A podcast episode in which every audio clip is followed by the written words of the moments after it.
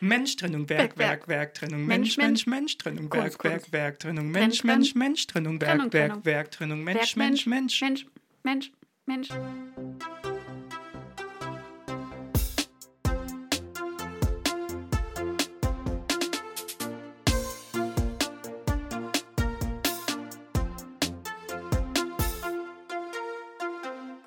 Dann hallo und herzlich willkommen zu Dreiviertelwissen, unserem Podcast, wo wir versuchen, aus unserem Halbwissen zu ganz vielen verschiedenen Themen Dreiviertelwissen zu machen.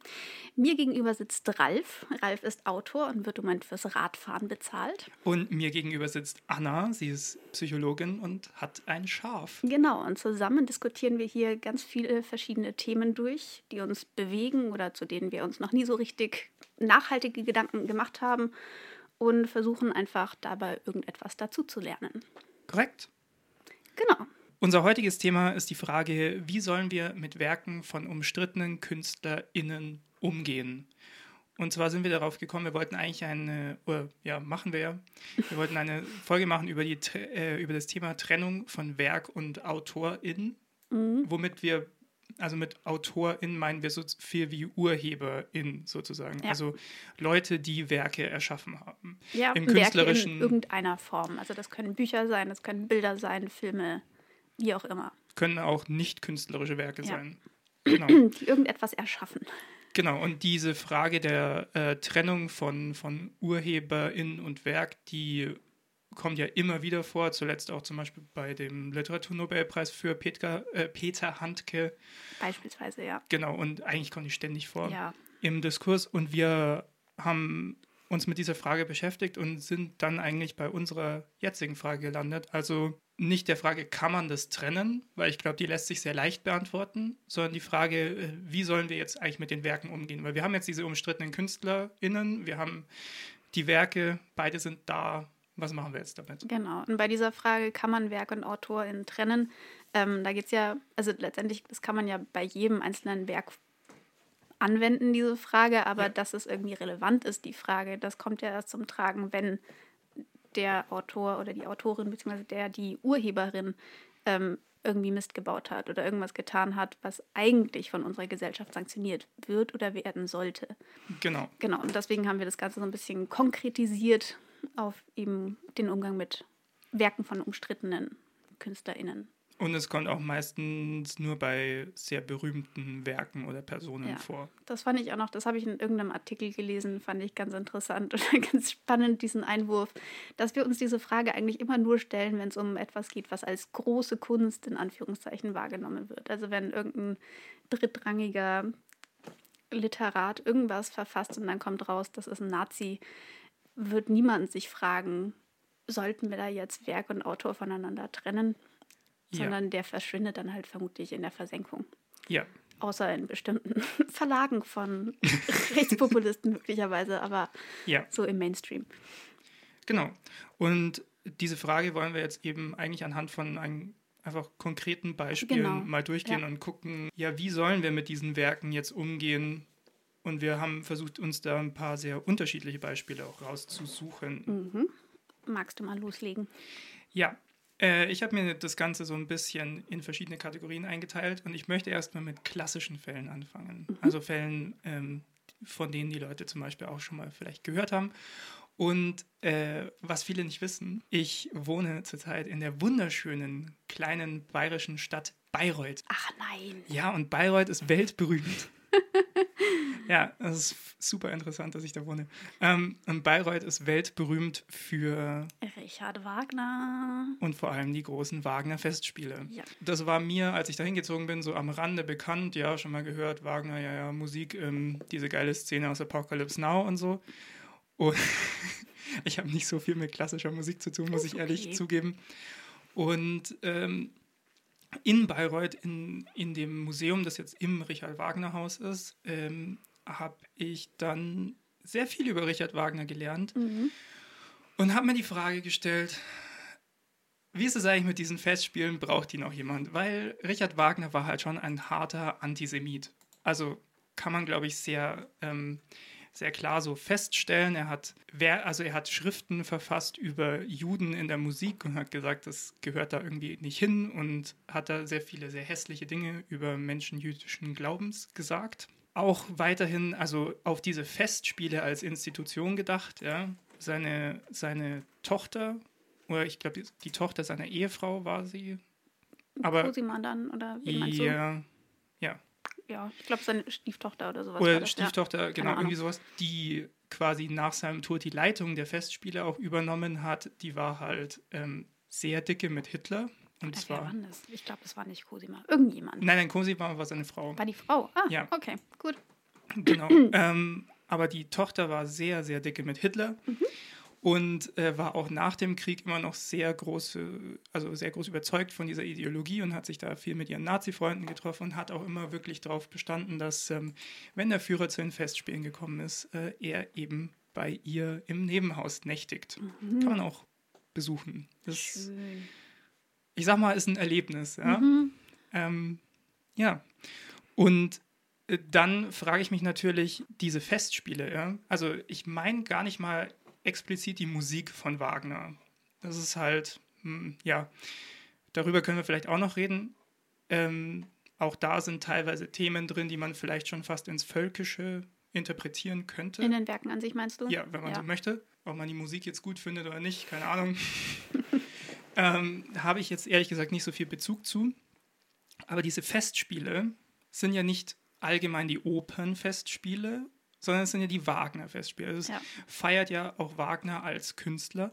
Und ich meine, es gab auch viele Wagner-kritische Inszenierungen in den letzten Jahren, aber lange eben auch nicht. Mhm. Und ich finde es krass, weil zu den Wagner-Festspielen reißt ja alles an, was in Deutschland Rang und Namen hat, bis, zu, bis hin zur Bundeskanzlerin. Ja. Das muss man sich mal vor Augen halten. Und da ist eben die Frage, ist das der richtige Umgang mit dieser Institution eigentlich? Also ich meine jetzt weniger die Musik an sich als diese Institution Festspiele. Mhm. Ja, also ich finde diesen, diesen Geniekult insgesamt um Wagner immer ein bisschen befremdlich, insbesondere wenn man halt weiß, was für ein Mensch das war. Mhm. Ähm, also ich finde Geniekult in den meisten Fällen befremdlich. Ich, ich glaube auch Geniekult ist ein bisschen was Veraltetes, aber da können wir vielleicht ja. nochmal die Schleife finden später. Also ich meine, es ist ja nicht irgendwie jetzt eine neue Erkenntnis, dass Wagner nee. Antisemit ist. Ähm, es war ich, mir nur vorher nicht so klar. Ja, aber an sich, das ist absolut nichts Neues. Und ich finde, das Mindeste, was man halt da machen kann, ist, dass man das zumindest einordnet und anerkennt und darüber redet und dann halt vielleicht ein bisschen diese Wagner-Verehrung runterschraubt. Ja, Weil ich finde, man kann halt schlecht sagen, oh, Wagner war so super, hier die Musik, bla bla bla bla bla. Besonders wenn da halt einfach diese, ich meine, Wagners Musik wurde ja auch von den Nazis einfach ähm, missbraucht im Prinzip. Ne? Also da, da hängt halt einfach so viel kulturgeschichtliche und geschichtliches ähm, Gepäck dran ich finde, das kannst du nicht einmal eben ausblenden und sagen, hey, wir machen hier jetzt so ein bisschen Schickimicki Wagner-Festspiele mhm. und reden da nicht drüber. Sondern ich finde, das muss halt auf jeden Fall dann auch zum Beispiel in der Inszenierung halt anerkannt werden. Oder durch ähm, Rahmenhandlungen. Oder halt, indem man bei den Festspielen dann halt nicht nur Wagner spielt, sondern auch andere Leute. Ja, genau. Also das wäre ja zum Beispiel eine, eine, eine Möglichkeit, also eine Art Opernfestival einfach draus zu machen. Vielleicht auch irgendwie zeitgenössische Sachen mit dazu zu nehmen. Ich weiß es nicht, ja. ja. Ähm, das Ganze so ein bisschen zu transformieren. Ich habe da viel drüber nachgedacht, weil auf der einen Seite für mich so rein ideologisch quasi betrachtet ist es ja, wäre mein erster Impuls zu sagen, okay, ja, dann lassen wir es halt einfach mit diesen Festspielen. Also es ist ja okay für jeden, der, der sagt, ich kann mir Wagner Musik geben und das ist einfach tolle Musik für mich. Keine Ahnung, das muss wohl jeder für sich selber entscheiden. Ja. Aber diesen, diesen Kult um diese Person und diese, diese riesigen Festspiele zu veranstalten, weiß ich nicht. Oder dass man sagt, vielleicht kommt halt dann doch nicht mehr alles, was in der Politik Rang und Namen hat, vorbei und ja. gibt dem so eine Legitimation. Auf der anderen Seite habe ich jetzt halt in meiner Zeit in Bayreuth echt viel mitbekommen, wie viel von der Stadt Bayreuth auch einfach rein wirtschaftlich mhm, davon abhängig ist. Ja, Ja. Also die, die ganzen Hotels und so weiter. Manche sagen, dass das Ausfallen der Wagner-Festspiele dieses Jahr für sie härter ist als alles andere, was Corona mhm. mit sich gebracht hat. Ja. Ich kann verstehen, dass du als Stadt Bayreuth, wenn die Abhängigkeit so groß ist, sagst, okay, wir brauchen das oder irgendwas vergleichbar ja. Großes, was Menschen anzieht. Mhm. Aber ich glaube, da gibt es trotzdem Möglichkeiten, mit dem, mit dem Problem umzugehen. Ich meine, wie gesagt, es gibt ja Wagner-kritische Inszenierungen auch. Ja. Ja.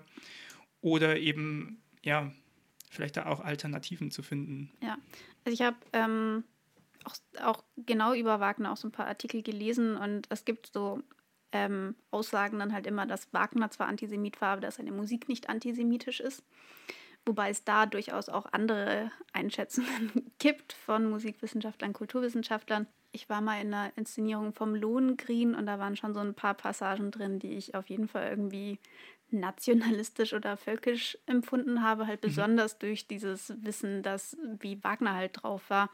Und es gibt anscheinend auch bei manchen Figuren, da sind so quasi antisemitische Codes drin. Also das nimmt man jetzt heutzutage als ähm, Zuhörer, Zuschauer, wie auch immer, ZuschauerInnen nicht mehr so wahr, aber zu der Zeit, wo das erstmalig aufgeführt wurde, war das halt für alle klar, dass das antisemitische Codes sind. Das gibt es ja heutzutage immer noch. Also es gibt ja so eine, so eine ähm, ja, wie soll ich sagen, in der rechten Ecke der Volksmusik sozusagen gibt es ja auch viel so, was dann mit so Motiven wie Heimat und so arbeitet, wo dann auch viele so Codes drin verarbeitet genau, werden. Es gab ja. ja von diesem, wie heißt der, Andreas Meinst du den Gabalier? Gabalier, mhm. genau, der, wo, wo es dieses wo es dieses super umstrittene Plattencover gab, so nach dem Motto, ähm, versucht er geil mit seinem Körper ein Hakenkreuz zu machen oder nicht. Okay, ja. das habe ich nicht so mitgekriegt. Ja, ist echt krass, krass, musst du mal, musst mhm. du mal anschauen, musst du mal googeln.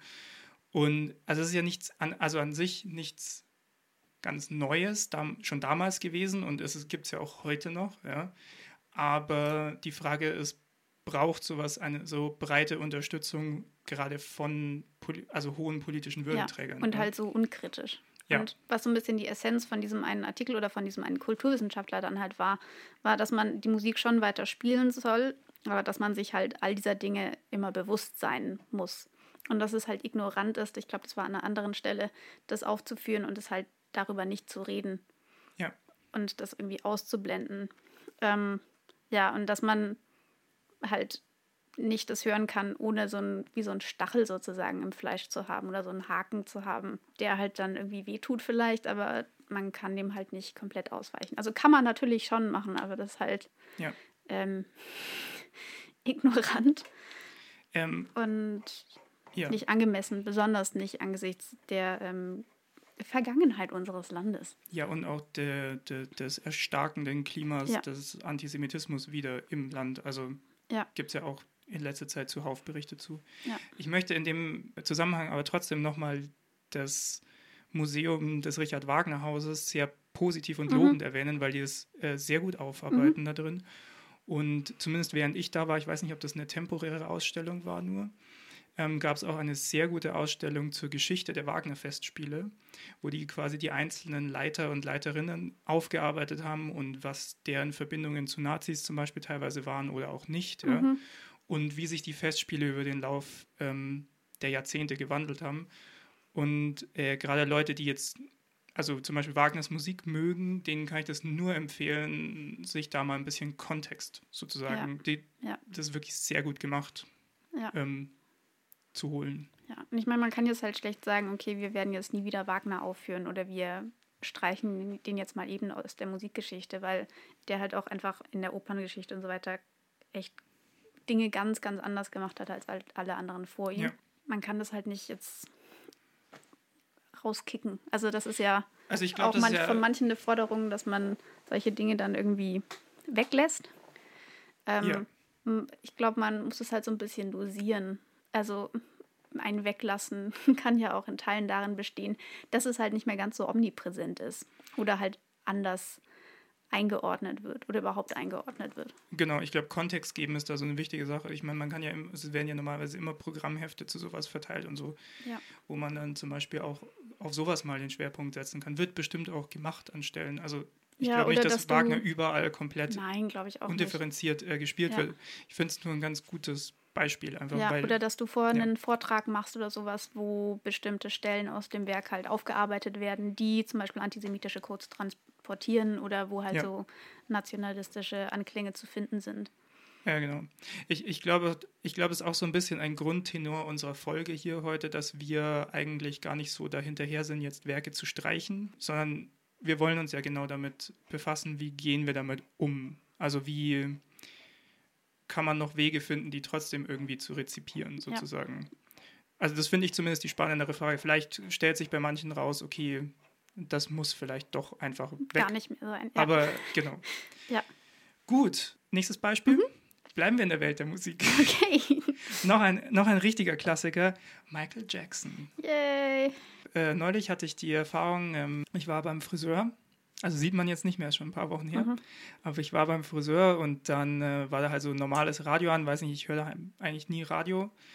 Und dann lief da halt Michael Jackson und dann kam der nach dem Song der gute, gut gelaunte Moderator rein und so, yo, und das war Michael Jackson mit seinem tollen Song und Dings. Und ich dachte mir, okay, cringy. Ja. Ja, also ich glaube, ich weiß nicht, ich meine, ich höre jetzt, ich habe noch nie, glaube ich, gezielt irgendwelche Sachen von Michael Jackson angehört. Ja. Aber ich glaube nicht, dass ich jetzt irgendwas von ihm hören könnte, ohne sofort daran zu denken. Wir sollten vielleicht einmal ganz kurz sagen, Ja. worüber wir reden. Nicht, dass wir wieder Dinge voraussetzen, die andere Leute nicht wissen. Das haben wir anscheinend schon gemacht.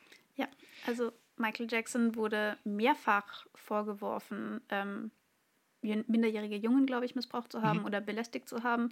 Ähm, Anfang der 90er war da, waren da, glaube ich, die ersten Vorwürfe. Dann gab es irgendwann auch ein Gerichtsverfahren. Da wurde er, glaube ich, freigesprochen oder das Verfahren wurde eingestellt. Das weiß ich jetzt nicht so ganz genau.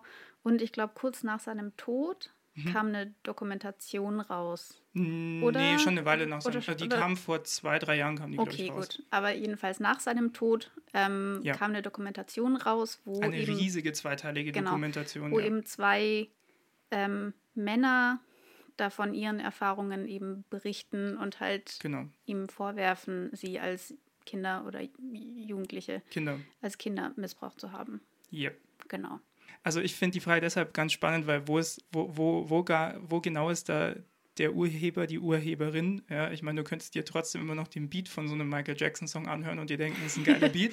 Das hat nicht er geschrieben, so. Ja, genau, das, hat Mhm. ja, das hat ja wahrscheinlich eher der Produzent gemacht. Keine Ahnung, müsste man jetzt reingucken in, Oder die, nur die in die Kostüme Credits aus zu dem dem Song. Thriller-Video anschauen. Ja, genau, aber Ja. dann, äh, wenn du dann Textzeilen hast wie Hey Little One, Ja, ja. dann wird's, dann, dann wird's halt ähm, ja was anderes. Ich meine, Ja. das Krasse ist halt, dass er der größte Popstar der Welt war Ja, oder immer noch ja. ist, vielleicht auch, ja. Ich meine, diese Musik wird nie komplett verschwinden, wahrscheinlich, oder zumindest auch nicht in nächster Zeit, aber Auch allein ich schon, hab mir weil halt- das ja in unzähligen Filmen und sonst was auch Klar. vorkommt. Aber ich habe mir halt gedacht, ich finde es schon krass, dass man dann als, als Radiostation das so gute Laune mäßig einfach mal raushaut. Ja. Den haben wir schon länger nicht mehr gehört. Ah, schön. Ja. Ja, ja. Ähm, weiß ich nicht. Braucht es da Kontext oder kann man das auch einfach noch so konsumieren? Also ich stelle die Frage nicht nur dir, sondern Mhm. auch nach draußen gerade so an unsere HörerInnen. Ja. Was ich, also das war eine Meinung, die ich halt irgendwo gelesen habe, was halt so Konsum von umstrittenen Werken angeht. Ähm, das war, dass du natürlich weiter sowas hören kannst, aber bitte im Privaten. Dass du sozusagen niemanden anders damit belästigst, dass du das weiter hören kannst, ohne dass es für dich irgendwie ein Problem ist. Ja. Weil für andere Leute ist es halt vielleicht ein Problem. Oder ja. andere Leute wollen damit, ein, wollen damit nichts zu tun haben, wollen das nicht hören, wollen diese Person halt nicht mehr unterstützen. Und dass du dann halt einfach sagst, okay, ich ziehe halt so viel Freude aus diesem und jenem Werk und für mich ist das okay und ich weiß, was die Person getan hat. Ich, ich möchte trotzdem einfach weiter dieses eine Werk genießen können, dass Ja. du das dann halt einfach für dich allein im Privaten machst. Ich meine, gerade mit Popmusik ist es ja oft so, dass, dass so ein Song mal, also für einen persönlich eine ganz persönliche Bedeutung haben Ja. kann, die auch nie vom Künstler so intendiert wurde. Die Ja. auch nie, keine Ahnung, wenn du dazu deinen ersten Kuss hattest. äh, Ja, genau. Oder Oder, keine Ahnung. du verbindest das mit deinem toten Opa oder sonst was. Genau, das, das, das will man ja auch niemandem nehmen. So. Ja, aber die Frage ist halt, ob man das, Ja. ob man die Entscheidung treffen muss, ich möchte, sollte, wir senden das jetzt öffentlich. Genau. Und wir geben dem jetzt nochmal eine Bühne oder so viel Raum. Oder ich hau das, das jetzt auf der nächsten Party raus genau. oder so. Ja. Ja. Da finde ich vielleicht auch wieder ganz gut den Link zu ähm, einer Kolumne, die auch so ein bisschen ein Aufhänger war, mhm. für uns überhaupt dieses Thema zu machen. Äh, eine, ein Text von Margarete Stukowski im Spiegel, damals zu, der, ähm, zu dem Fall, wo eben Peter Handke den Literaturnobelpreis bekommen hat, äh, wo sie geschrieben hat über diese Frage von Trennung von Werk und Autor wo sie auch gemeint hat, dass es also die Frage an sich ist schon sehr unspezifisch, ja. ja. wo sie letzten Endes zu dem, finde ich, sehr klugen Schluss kam, naja, man kann Werk und Auto natürlich trennen, man muss es sich halt leisten können. Also man muss halt, also übersetzt, man muss halt zu den nicht diskriminierten gehören. Ja. Das finde ich trifft gerade bei Michael Jackson natürlich zu. Also wenn du jetzt selbst zum Beispiel von Missbrauch oder so betroffen warst und dann weißt, ähm, naja, Michael Jackson ja. ähm, war da auch ganz gut dabei. Das, das war, jetzt gar keine gute Formulierung, Ralf.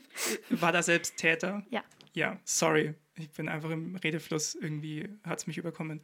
Ähm, dann willst du ihn natürlich auch nicht auf, eine, nee. auf der nächsten Party hören, da ist dann ja. durch die Party auch vorbei. Ja. Und das ist halt irgendwie immer so diese Abwägung, Klar ist das irgendwie voll die gute Musik, natürlich. Das sagt ja auch niemand, dass das irgendwie dadurch was vom künstlerischen Werk an sich, nee. dass irgendwie was daran ändert. Aber das heißt halt, wenn wir das jetzt weiter spielen und weiter irgendwie groß feiern und sonst was, dann stellen wir halt irgendwie diesen künstlerischen Wert über so die fundamentalen Prinzipien unserer Gesellschaft, an der wir uns eigentlich irgendwie orientieren wollen und halt über das Wohlergehen von Leuten, die durch diese Person gelitten haben. Ja, du sagst halt eigentlich, ist es mir wichtiger, das ja. zu spielen, als dass alle an meiner Party teilnehmen können. Ja, oder das oder, halt, oder äh, Spaß haben können oder so. Also, oder nicht? Oder ist das jetzt falsch gedacht? Ja, ich meine, es kommt halt irgendwie drauf an, was du dann in dem Moment wichtiger findest. Irgendwie da dieses Lied zu hören, was du toll findest, oder halt anzuerkennen, was für ein Mensch das war, der das gemacht hat. Ja. Und was das halt für Opfergruppen bedeutet und genau. wie sehr halt auch dieses Verhalten einfach immer noch verbreitet ist. Also wie sehr oder nicht immer noch oder auch, überhaupt verbreitet ist. Ja, und wie sehr du vielleicht auch da einen inklusiven Raum schaffen willst oder nicht. Ja. Ja, das meinte ich eigentlich damit. So. Ja. Aber ja, also ja. Nee, dem habe ich eigentlich nicht viel hinzuzufügen. Ich denke mir halt, keine Ahnung, wenn du eine Party schmeißen willst, es gibt echt viel Musik, auf die man ja, tanzen kann. Genau. Und es gibt so viele Künstler, die halt unbelastet sind. Also es ist ja nicht ja. so, dass wir nur Michael Jackson und nur R. Kelly. R. Kelly haben. So ist es ja nicht. Ne? Wir nee. haben so viel Musik und wir haben so viel ja. gute Musik. Und ich meine, wir entscheiden ja, was die ganz großen Künstler sind, was richtig gute Musik ist, beispielsweise, oder was richtig große Kunst ist. Ja. Wir können ja auch unsere Kriterien mal ändern und sagen, vielleicht Fall. ist das nicht mehr so das Aller, Allergeilste. Vielleicht gibt es daneben auch noch andere Leute, die ebenso großartige Musik gemacht haben. Die halt nur vielleicht nicht so bekannt geworden sind, genau. aus oder die, was auch immer für Gründen. Was weiß ich, die falsche Hautfarbe haben oder das falsche Geschlecht oder sonst was. Das kommt natürlich auch immer noch dazu. Ja. Genau, aber jedenfalls, ja, es ist ja nicht so, dass wir dann keine Musik mehr übrig haben oder keine Kunst mehr, wenn wir auf, nee. wenn wir sagen, okay, wir spielen jetzt diese Musik weniger oder nicht mehr so öffentlich. Ja, dann lass uns Nehmen doch, sie nicht mehr als Soundtrack für irgendwelche Filme her oder sowas. Ja. Dann äh, wechseln wir doch mal von der Musik, äh, Welt der Musik mhm. in die, die Welt, Welt, des Films. Des Films. Ja, das Geile ist, ähm, wir, wir haben sie irgendwie mit AutorInnen, nee, KünstlerInnen haben wir es jetzt genannt. Ja. Ich habe nämlich nichts aus der Welt der Literatur dabei, weil ich dachte, das ist eher so dein, dein Gebiet. Ja, ich habe aber jetzt da nicht gezielt Sachen nachgeguckt. Also ich hätte, wir können über Peter Handke dann nachher noch reden. Okay. Und zwar, ich, ich würde gerne in der Welt des Films zwei Fälle gegenüberstellen, die, die ich sehr spannend finde, weil da geht es darum, da geht es für mich da um die Frage, wie, also wie viel Abstraktion verkraften wir? Wie groß muss die Nähe zum Werk sein, dass, der Einf dass man das Werk mhm. nicht mehr konsumieren kann? Und ja, zwar, das finde ich auch eine spannende Frage. Und ja. zwar würde ich gerne gegenüberstellen. Auf der einen Seite ähm, Roman Polanski mhm. als Regisseur, der ja, ja einen sehr großen künstlerischen Einfluss auf sein Werk hat und der seit vielen, vielen Jahren in den USA gesucht wird, ja. wegen eines Vorwurfs von Vergewaltigung. Der hatte sogar gestanden, soweit ich weiß. Wirklich? Ja. Okay. Kann ich nochmal kurz und, nachgucken, und man muss ja, man, ja, man, muss dazu sagen, Roman Polanski ähm, hat ein paar sehr, sehr bekannte Filme gemacht, unter anderem Chinatown, ja, und macht bis heute noch Filme. Also arbeitet ja. hauptsächlich in Frankreich und wird nicht ausgeliefert. Und es gibt immer noch einige Größen des Kinos, äh, männliche und weibliche, die immer noch gerne mit ihm zusammenarbeiten. Also Filme von ihm haben auch in den letzten zehn Jahren oder so immer noch äh, durchaus auch Preise gewonnen. Hat er nicht auch noch einen Oscar gekriegt? Ich das glaub, war, glaube ich, vorher schon. Gekriegt. Ich glaube, es war für Chinatown. Ich, glaube, das war für Chinatown und Chinatown war, glaube ich, vorher. Also es war, Vor der ist auf jeden Fall. Chinatown ist richtig alt. Echt? Mhm. Okay. Mhm. Da war Jack Nicholson noch jung. das ist lang her. Also du kannst mal nachschauen, wie alt der eigentlich ist. Ähm, 1933 geboren, krass. Ja, okay. Okay, Chinatown 1974, ja. Aber ich, ja, genau, für der Pianist. Ah, Genau. Ach, ich wusste glaub, gar nicht, dass der auch von Polanski ist. Okay. Ja, genau. Ich glaube, dafür gab es nochmal einen Oscar. Ähm, Und das war Teil 2002. Oh, krass. Ja. genau. Und ich würde das gerne gegenüberstellen mhm. äh, dem Fall Harvey Weinstein. Weil Harvey Weinstein hat ja zum Beispiel unter anderem, ähm, also er hat ja mit seinem Bruder zusammen äh, die Firma Miramar Films gehabt und war Produzent und hat unter anderem eigentlich fast alle Quentin Tarantino-Filme äh, produziert, also zum Beispiel unter anderem am berühmtesten Pulp Fiction, ja, und natürlich ganz viele andere Filme, an denen Miramar beteiligt war. Die Frage ist, wie viel Nähe zum Werk und wie viel kreativer Einfluss auf das Werk löst quasi aus, dass du sagst, ich würde mir es nicht mehr anschauen. Also würdest ja. du dir jetzt zum Beispiel, könntest du dir jetzt zum Beispiel ähm, völlig entspannten einen Roman Polanski-Film anschauen? Ich glaube nicht. Ich glaube nee. auch nicht. Und besonders der Pianist, das ist ja von der Geschichte her, ist das ja an sich. Ja. Und auch die schauspielerische Leistung und so weiter. Aber ich weiß nicht, ob ich es mir jetzt mal eben so anschauen wollen würde. Also ich weiß noch, jedenfalls hab, nicht entspannt. Ich habe ich hab irgendwann noch mal äh, Chinatown geschaut, aber eher aus so einem filmhistorischen Interesse mhm. heraus. Und ich fand es da schon teilweise, also da gibt es ja auch ähm, Szenen, in denen sehr roh mit Frauen umgegangen wird. Mhm. Ich fand es auch nicht ein besonders schönes Anschauerlebnis, aber deswegen habe ich es in dem Fall auch nicht geguckt. Ja?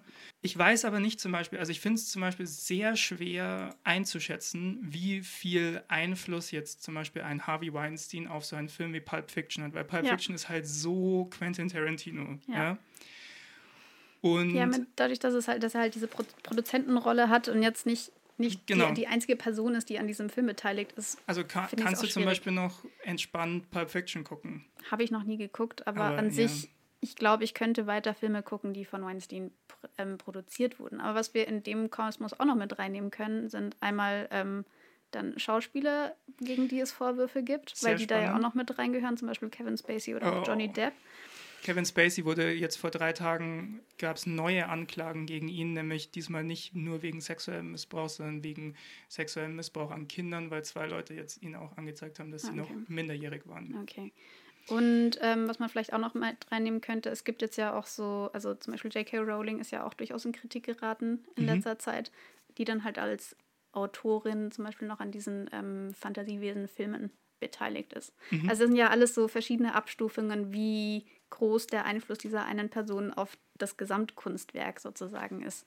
Ja, das ist Und interessant. da ne? ich, bin ich auch noch nicht bei einem endgültigen Punkt angekommen, wie ich damit umgehen würde oder werde.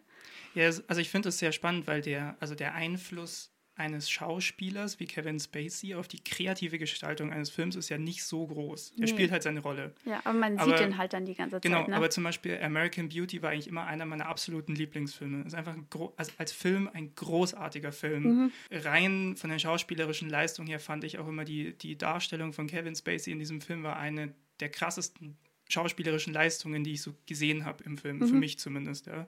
Ich fand es sehr krass. Ich habe vor einer Weile mal versucht, den Film mal zu gucken und habe es nach ein paar Minuten abgebrochen. Es war ja. einfach, ich fand das schwer erträglich. Wenn man, man kann ihn so, dann nicht mehr sehen also und halt, das dann ausblenden? Oder ja, was auch, meinst du? Ja, also auch weil ich einfach ihn allgemein als Schauspieler immer sehr cool fand, habe ich mhm. halt dann sehr viel gelesen ähm, über den Fall. Und wenn du dann halt, ja, wenn du halt einfach viel weißt dazu, ist es extrem schwer, das auszublenden. Weiß nicht, vielleicht schaue ich mir den Film in zehn Jahren nochmal an oder ja. so. Also ich finde, ich finde es schwer zu bestimmen, was da das Werk ist. Ist der mhm. Film das Werk oder ist die Darstellung das Werk? Und wie sehr kannst du diese Schauspielerei jetzt von ihm als Person trennen, Ja. weil, weil Schauspielerei ja doch auch was sehr Persönliches ist. Ja. Ja. Da kommt es ja auch drauf quasi an, welche Schauspielmethode nutzt er, bla bla bla. Mhm.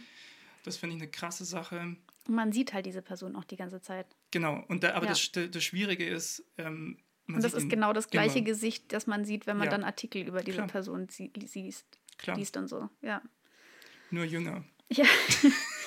ja. Genauso, aber, aber, äh, also Mhm. im, im Gegensatz zu der Causa äh, Rowling quasi, die ja, eher hinter den Kulissen.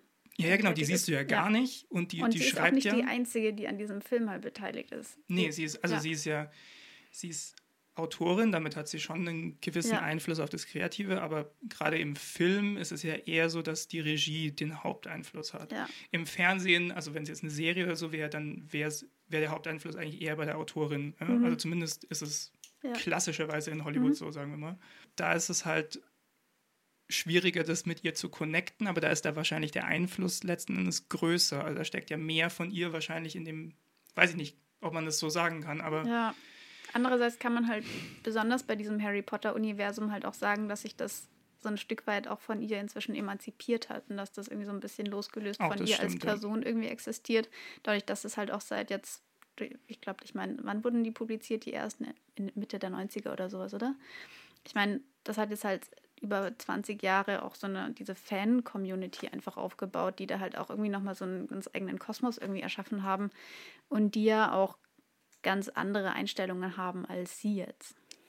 klar, Also bei J.K. Rowling, die ist in letzter Zeit in, besonders in Kritik geraten. das sollten wir vielleicht erklären. Genau, ja. das wollte ich nochmal kurz ähm, rekapitulieren, ähm, weil die ein paar Aussagen getätigt hat, die ähm, im Prinzip die Existenz von Transfrauen ähm, negieren. Und denen Von halt, Transmenschen allgemein. oder oder? insgesamt von Transmenschen, aber jetzt die konkreten Sachen, auf die ich mich beziehe, da ging es eher um Transfrauen. Ähm, und denen wurde, wurde ihr dann von ihr im Prinzip abgesprochen, dass das Frauen sind.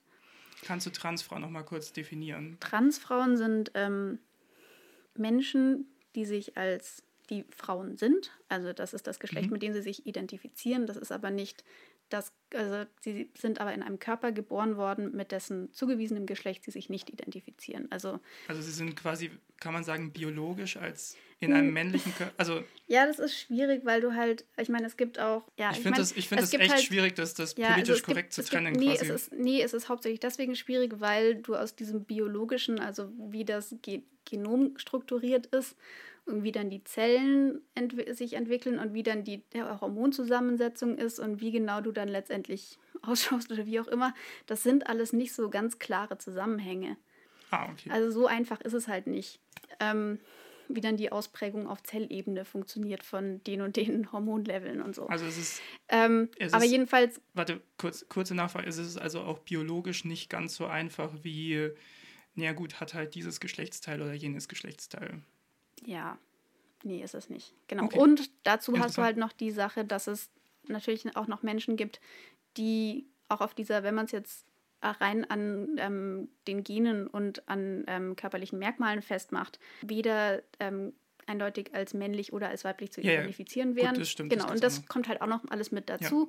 Ähm, aber das Da wollten am wir sowieso noch mal einen eigenen vermutlich Podcast am drüber meisten machen, die ne? Leute jetzt ähm, schnell verstehen würden, ist, wenn, wenn jemand in einem als männlich wahrgenommenen Körper geboren wird, Mhm. aber sich als Frau identifiziert Mhm. und dann auch so lebt, dann ist das eine Transfrau.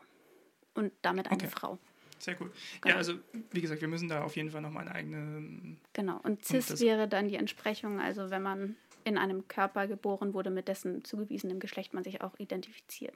Genau. Genau. Also jedenfalls, J.K. Rowling hat halt im Prinzip gesagt, Transfrauen sind keine Frauen. Mhm. Ähm, und das ist halt auch aus dieser Community ist dann halt, halt ganz viel Gegenwind natürlich auch entstanden gegen diese Äußerungen. Ganz viele SchauspielerInnen aus den aktuellen Harry Potter-Projekten zum Beispiel haben sich davon auch halt ähm, distanziert. Und dadurch hat sich halt irgendwie diese, diese Welt Harry Potter, die wurde halt auch von vielen halt Leuten, die so als Zuflucht auch irgendwie wahrgenommen, Mhm. wo sie halt sich irgendwie halt ausleben konnten und so akzeptiert wurden, wie sie halt sind, ohne dass sie jetzt in ganz bestimmte Muster halt reinpassen müssen, weil du halt in dieser Harry Potter-Welt sind ja auch viele Leute unterwegs, die irgendwie mit ihrer Identität Probleme haben oder nicht ganz wissen, wo sie hingehören in der Klassische Welt. Klassische Jugendliteratur-Themen genau. halt. Aber jedenfalls dadurch war das halt irgendwie so ein, so ein sicherer Hafen mhm. für ganz viele Leute, die sich halt zum Beispiel nicht in so ein binäres Geschlechtersystem einordnen können.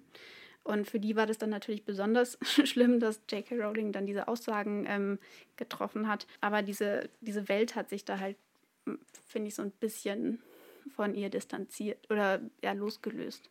Da Deswegen, haben die Fans die Welt mehr an sich gerissen, sozusagen. Ja, oder irgendwie, ich finde, das ist in letzter Zeit irgendwie bestimmender als jetzt das, was Rowling an sich ursprünglich mal geschrieben hat oder wie sie sich das gedacht hat. Mhm.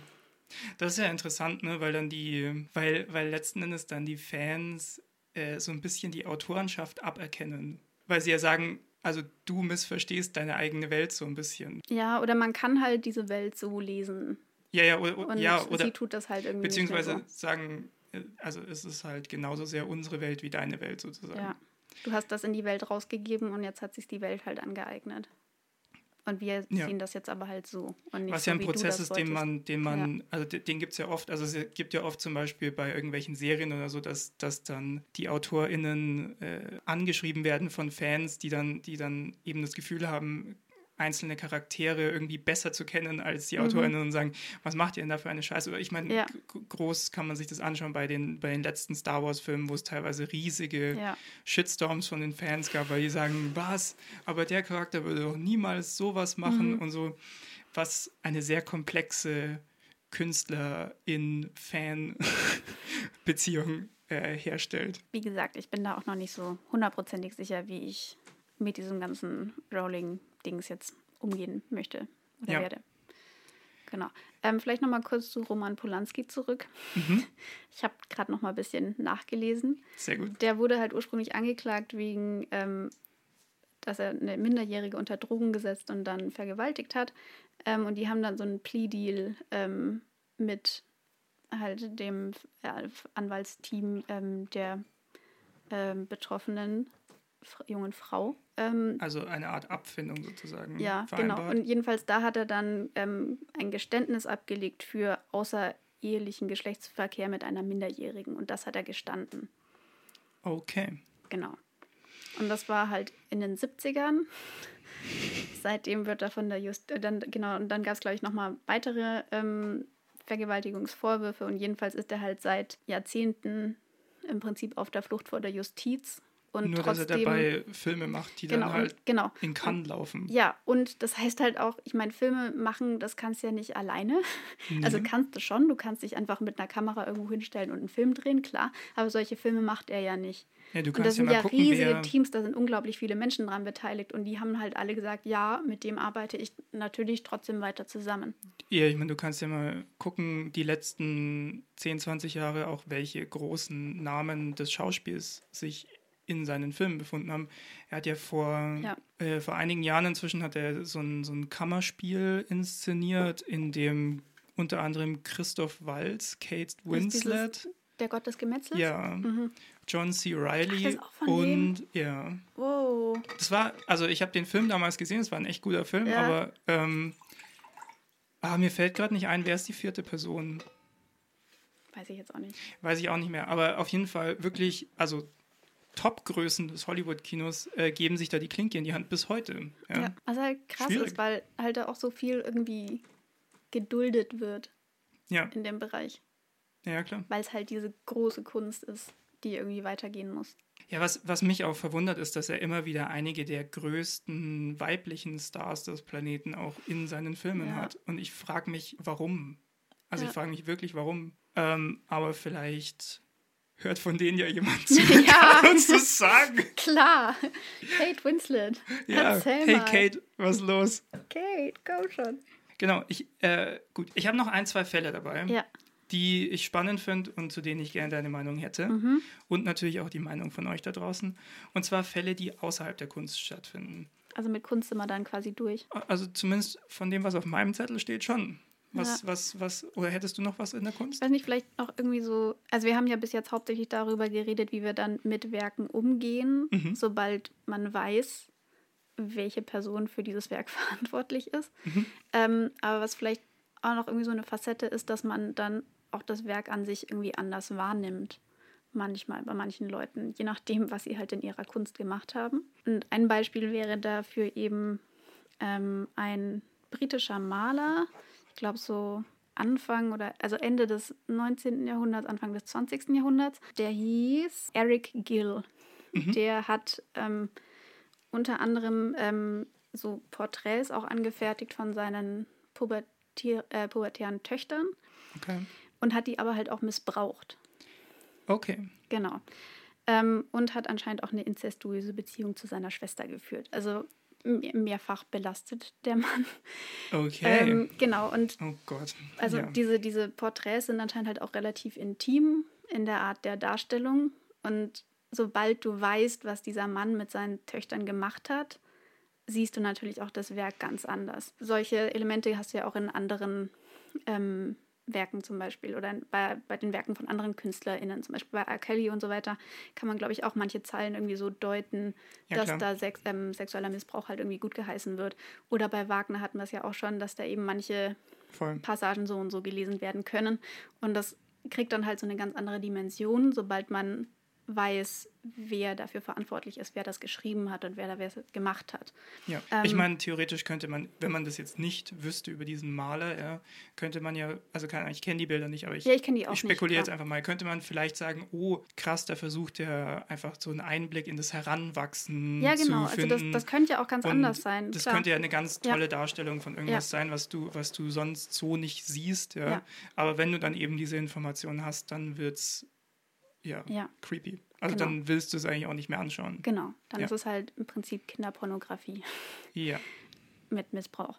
Ähm, was da vielleicht auch noch mit dazu gehört, es gibt ja, also dieses ähm, Genie-Image oder dieses Künstler-Image, das wird ja teilweise auch irgendwie davon getrieben oder davon belebt, dass irgendjemand so ein bisschen als in Anführungszeichen Bad Boy sozusagen wahrgenommen wird. Ja. Also jemand, der Regeln bricht, der irgendwie sich über, also der Grenzgänger ist, mhm. Freigeist, wie auch immer. Was ganz Besonderes. Was ganz Besonderes. Ein komplexer Typ. Ja, komplex und eigenständig und der sich so aus der Welt so ein bisschen rauszieht. Und das gehört halt irgendwie oft so zu diesem ganzen Image oder zu diesem Paket dazu. Und mhm. das ist halt auch oft das, was dann irgendwie diese Kunst irgendwie so besonders macht. Das oder ja was dann in der Wahrnehmung irgendwie auch so ein zentrales Ding ist. Zum Beispiel Lord Byron, der hatte ähm, hat, glaube ich, auch, ich bin mir nicht ganz sicher, was da alles war, aber er hatte auf jeden Fall eine inzestuöse Beziehung zu seiner Halbschwester, aus das? der auch ein Kind hervorgegangen ist. Das war ein umstrittener, aber halt auch irgendwie gefeierter ähm, Autor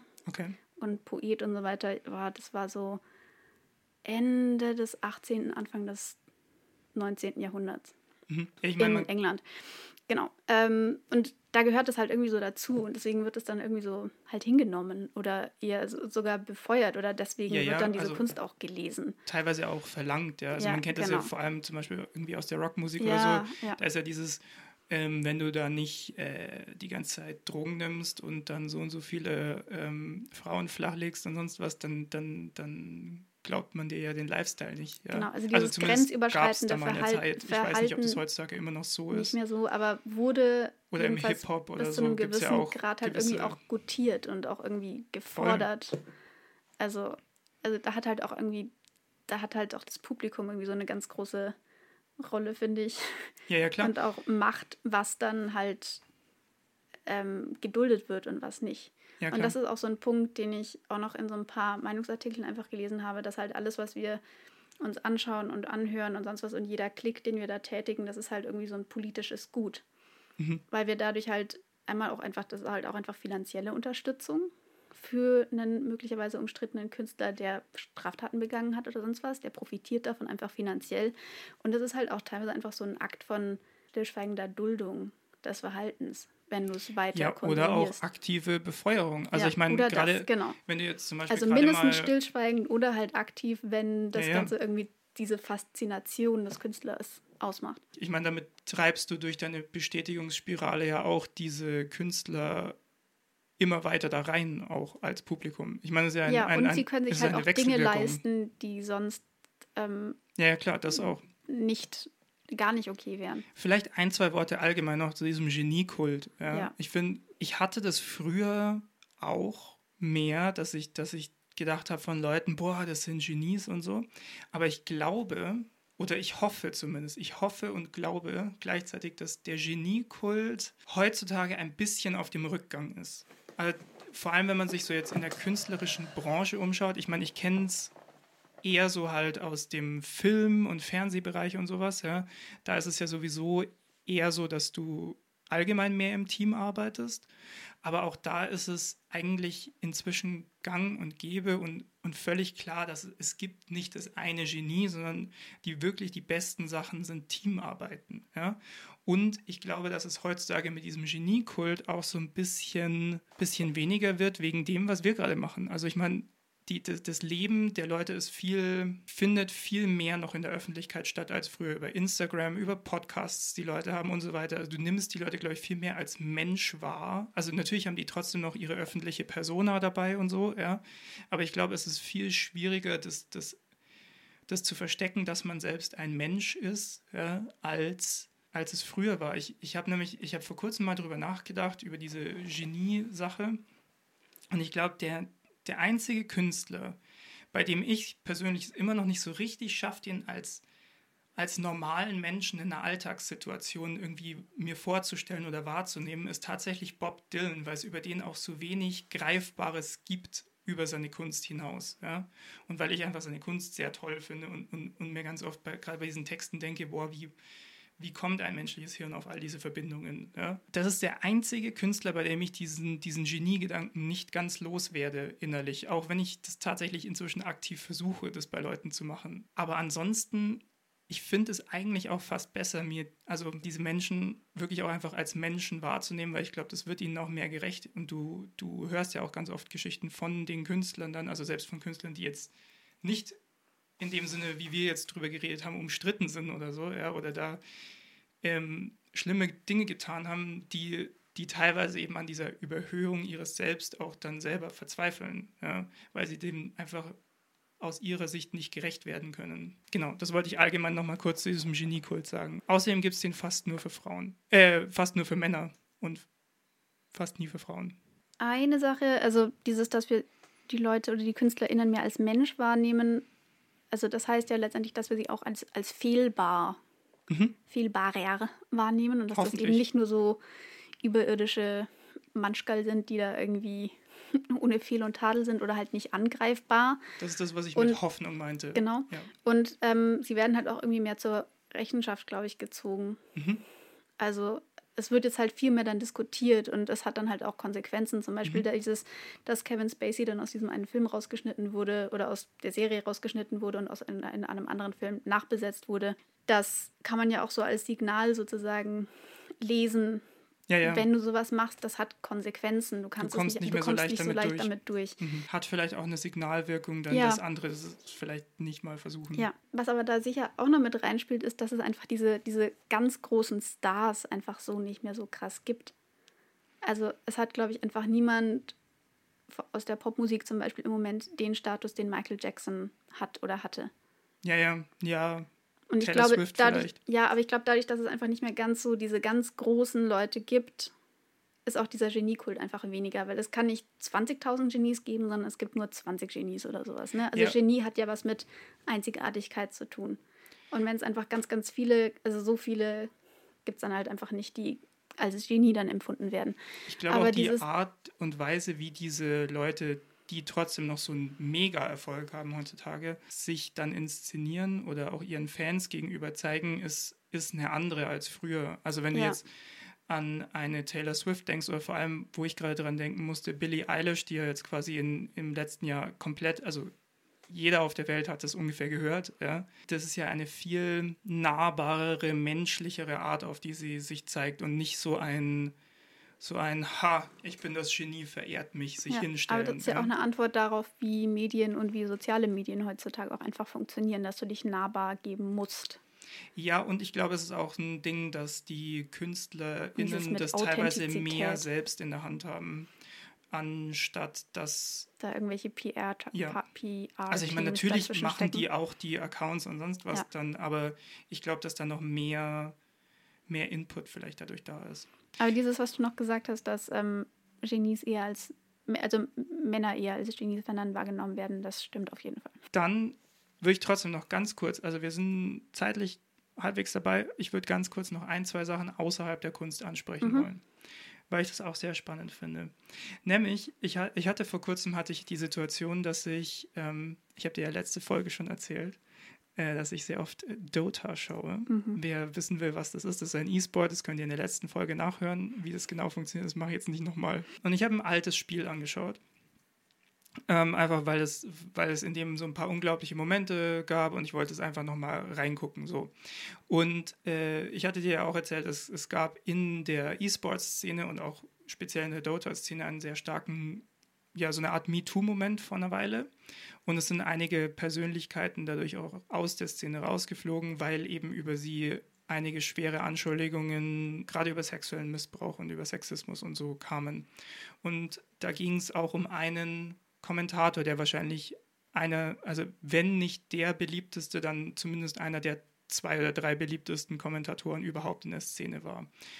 Und dieses Spiel, das ich anschauen wollte, hat der halt kommentiert. Ja, und ich habe mich gefragt, wie gehe ich damit um? Also wer ist hier eigentlich der, der, der Urheber sozusagen? Ja, ist es er, der das Spiel kommentiert, der, der ja quasi den Hype mitbringt und so ein bisschen die Storyline des Spiels framed also irgendwie setzt, ja. Um, oder sind es die Spieler, die das Spiel machen? Also könnt, müsste ich es mir einfach nur mit einem anderen Kommentator, vielleicht in einer anderen Sprache oder so, keine Ahnung, gibt es ja auch ähm, anhören. Oder sollte ich einfach die Tonspur ausmachen und mir das Spiel anschauen? Ja? In dem Moment, keine Ahnung, ist mir dann kurz einfach die Lust auf das Spiel vergangen und ich habe es mhm. einfach dann nicht angeschaut. Aber ich habe mir überlegt, wie mache ich das denn in Zukunft? sozusagen. Ja. Und ich habe noch keine ideale Antwort gefunden. Und ich habe mir, vielleicht kannst du mir weiterhelfen. Klar. oder ihr da draußen. Ja, ich meine, da hängt es ja wirklich einfach an dieser Person, oder? Ja. Ja, und wenn du die Person ausschaltest, ich meine, das musst du selber gucken. Naja.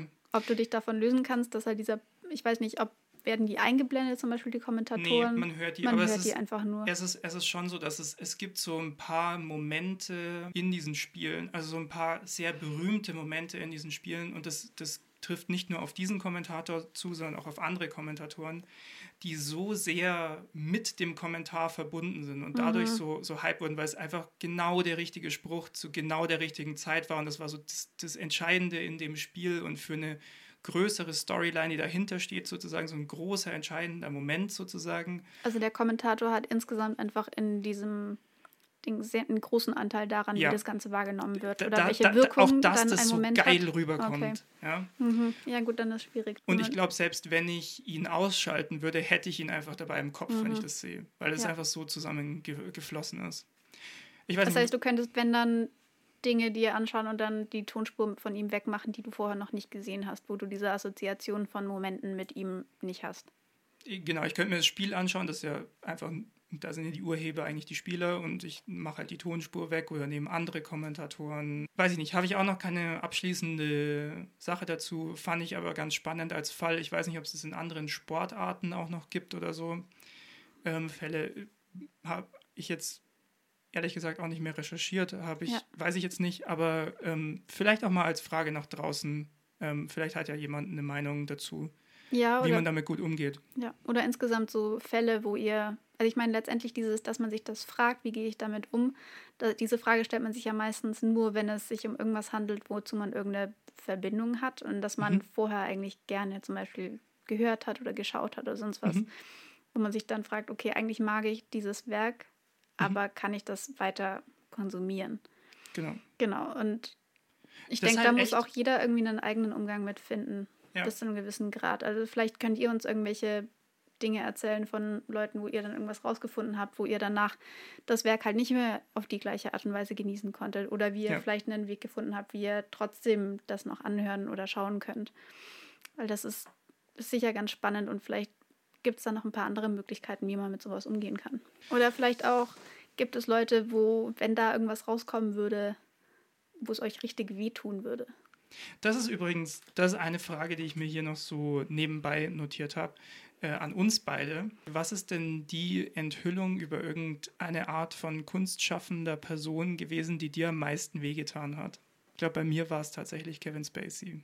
Weil ich da einfach das Werk, also die, die, die, die Schauspielkunst, weil ich da einfach ein großer Fan war. Mhm. Und es ist krass, es ist auch, also ich kann das dadurch auch bei anderen Personen leichter wegdifferenzieren als bei dem.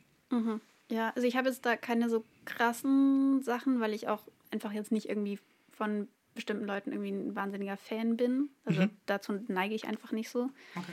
Was mir gerade noch so einfällt, wäre zum Beispiel Johnny Depp. Was ist denn mit Johnny Depp? es gibt da auf jeden Fall Anschuldigungen. Ich glaube, das wurde nicht, ich glaube, da laufen immer noch irgendwelche Verfahren.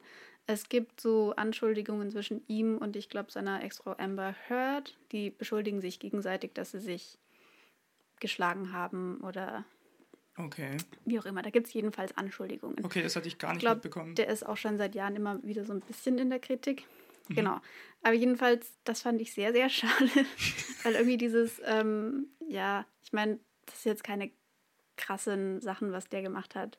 Weiß nicht. Aber es ist jetzt nicht irgendwie so das große Arthouse-Kino. Nee. nee. Aber irgendwie so die Flucht der Karibik-Filme oder sowas, das war halt einfach so in unserer Jugend, glaube ich, ja. schon irgendwie so auch so ein kulturelles Event irgendwie, da ist man vielleicht mit FreundInnen ins Kino gegangen und so. Das war irgendwie halt irgendwie so großes Popcorn-Kino.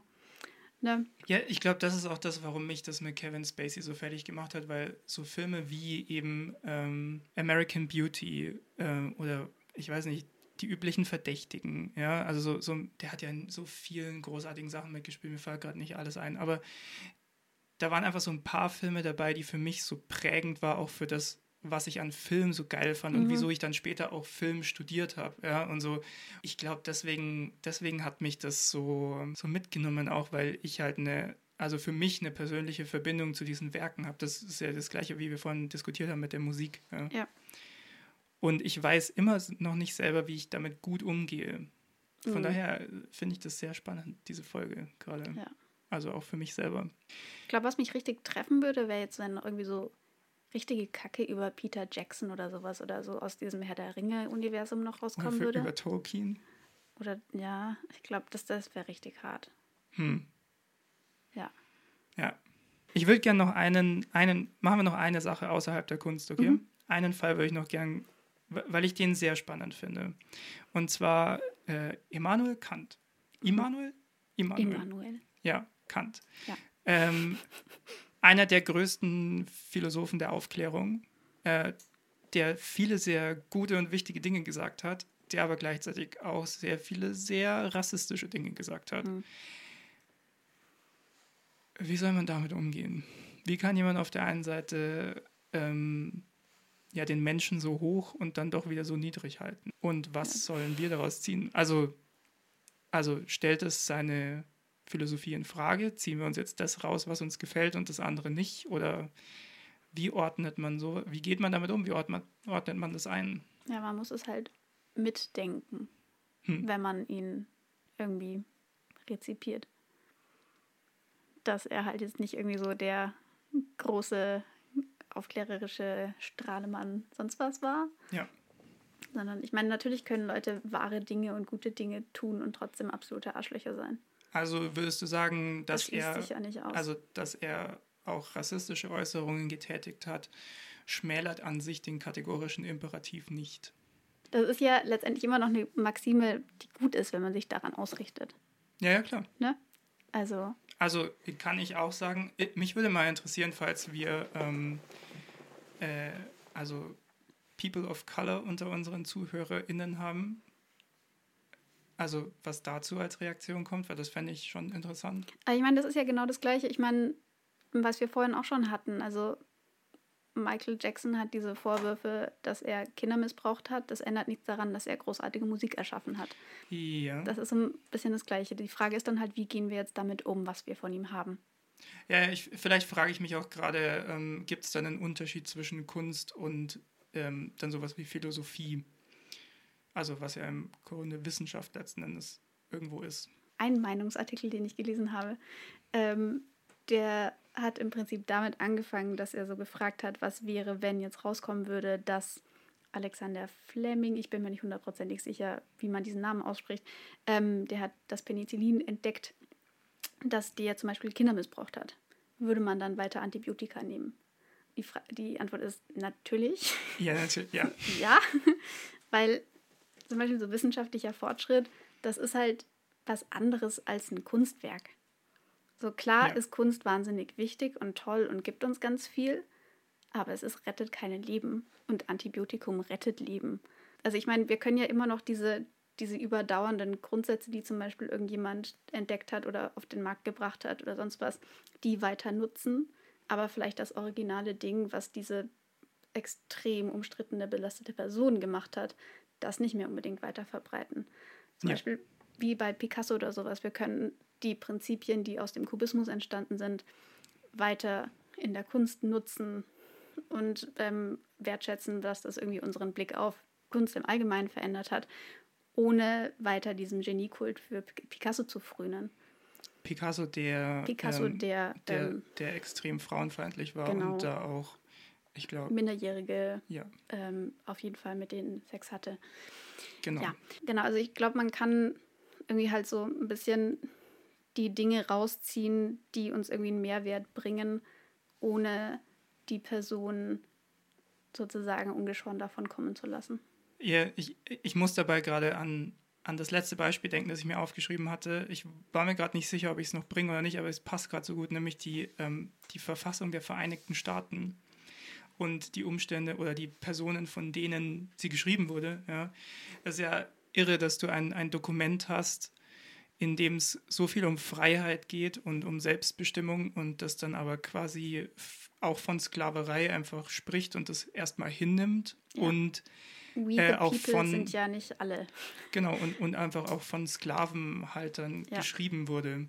Aber auch aus diesem Dokument, auch in diesem Dokument stehen natürlich Gedanken drin, die, die toll sind und die man heutzutage weiter verfolgen sollte. Ja. Aber eben auch welche, die einfach, ja, einfach nicht, da, nicht daneben stehen sollten oder nicht da, dazu ge gehören oder nicht da dazu passen. Darüber muss man aber halt auch reden können. In den USA zum Beispiel ist ja teilweise jeglicher Zweifel an den Gründervätern ein Sakrileg. Ja, ich meine, in den USA ist es ja schon, schon, schon schlimm, wenn du sagst, die USA sind nicht das größte, Ja. tollste Land der Erde. Ja. Weil Ich frage mich da auch immer, welche Wie Skala willst wird da verwendet. wie willst du da eigentlich Problemanalyse betreiben, wenn du noch nicht mal zugeben kannst, dass du ein Problem hast? Ja. Also das ist ja irre. Genau. Also ich glaube schon, dass man bei solchen Dingen so Errungenschaften der Menschheit ähm, durchaus, also jedenfalls die Prinzipien, die darin stecken, die vom ursprünglichen Denker vielleicht trennen kann und die Prinzipien weiter nutzen kann, Mhm. ohne damit gut zu heißen, was die Person sonst noch getan hat. Ich glaube, das ist ein ganz gutes Schlusswort. Wie gesagt, wir würden sehr gerne von euch HörerInnen zu diesem Thema noch was hören. Ist also, Jetzt haben wir nicht mehr über Peter Handke geredet.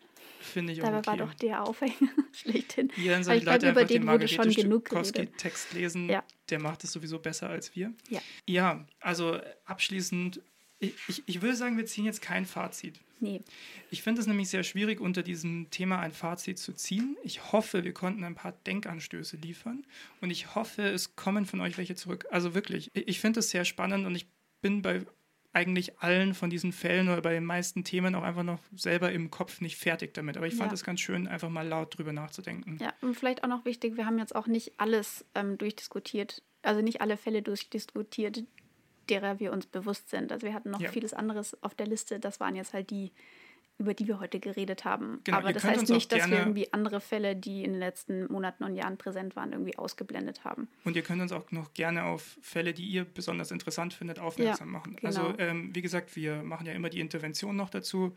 Da nehmen wir auch dann gerne nochmal so Fäden auf, die wir hier irgendwie vielleicht unterrepräsentiert haben. Ja, genau. Genau. Gut. Und damit sagen wir zum Abschluss mal vielen Dank fürs Zuhören. Ja, vielen Dank. Und wir haben schon gesagt, bitte diskutiert mit und das könnt ihr machen auf verschiedenen Plattformen, nämlich auf Instagram unter dem Handle at dreiviertelwissen, auf Twitter unter drei, auch at dreiviertelwissen, aber mit drei, vier Tellwissen geschrieben oder per Mail unter dreiviertelwissen at posteo.de. Genau. Und wenn ihr auch einfach grundsätzlich unseren Podcast gut fandet und der Meinung seid, das sollten noch mehr Leute hören, das würde uns nämlich sehr helfen, ähm, würde es uns helfen, wenn ihr uns zum Beispiel auf unseren Socials folgt, also unter diesen ganzen Handles, die der Ralf gerade eben aufgezählt hat. Es gibt anscheinend auch die Möglichkeit, Spotify-Folgen in eurer Insta-Story zu teilen. Genau, da fragt aber bitte nicht mich, wie das geht, weil ich habe keine Ahnung von Instagram. Das geht über einen Button und das ist nach 24 Stunden wieder weg, aber alle eure Freunde haben es dann gesehen. Genau, das wäre super. Ähm, ihr könnt das Ganze natürlich auch auf dem altmodischen Weg machen und einfach Leuten davon erzählen, was ihr so hört und dass ihr das vielleicht gut fandet. Vielleicht kriegen wir dadurch noch ein paar zusätzliche HörerInnen. Und ähm, ihr könnt natürlich auch ähm, Kommentare und Bewertungen auf diesen ganzen Plattformen hinterlassen, wo wir unseren Podcast haben. Wir sind im Moment auf Spotify, iTunes und Soundcloud vertreten. Das wird uns natürlich auch noch helfen. Genau, also einfach am besten auf eurer Lieblingsplattform uns immer folgen. Das geht, glaube ich, auf fast allen. Und wenn es geht, zum Beispiel bei iTunes, so Kommentare oder so Sternebewertungen, natürlich nehmen wir auch gerne fünf Sterne. so, werd nicht zu gierig, Ralf. Sorry. Ähm, äh, helfen halt einfach immer enorm, um da ein bisschen größere Reichweite zu kriegen. Genau. Gut, dann, dann wär's das. Vielen Dank fürs Zuhören. Wir wünschen euch noch einen schönen Tag oder einen schönen Abend oder schöne Nacht oder wie auch immer. Allgemein einfach eine schöne einfach Zeit. Schön, alles Gute. Und wir hoffen, dass ihr nächstes Mal wieder mit dabei seid. Genau. Bis dann. Tschüss. Ciao.